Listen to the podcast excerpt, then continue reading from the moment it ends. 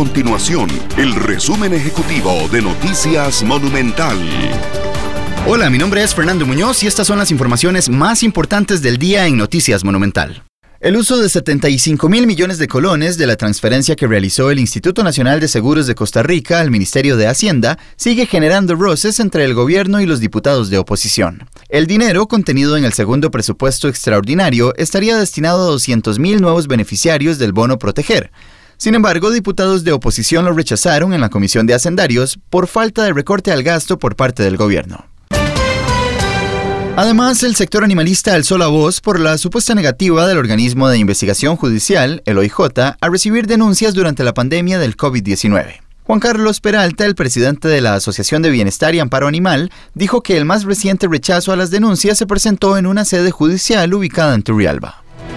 Estas y otras informaciones las puede encontrar en nuestro sitio web www.monumental.co.cr. Nuestro compromiso es mantener a Costa Rica informada. Esto fue el resumen ejecutivo de Noticias Monumental.